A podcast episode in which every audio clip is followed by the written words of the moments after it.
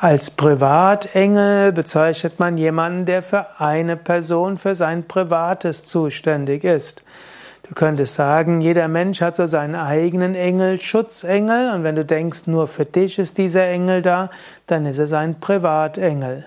Gut, und manche Menschen sehen auch einen anderen als ihren Privatengel an, weil sie denken, der hat mir schon so viel Gutes getan, und man ist voll des Lobes und Dankbarkeit für den Menschen. Wenn du einen solchen Privatengel hast, dann überlege auch, ob dieser Mensch auch mal deine Hilfe braucht und ob du ihm oder ihr auch etwas Gutes tun kannst.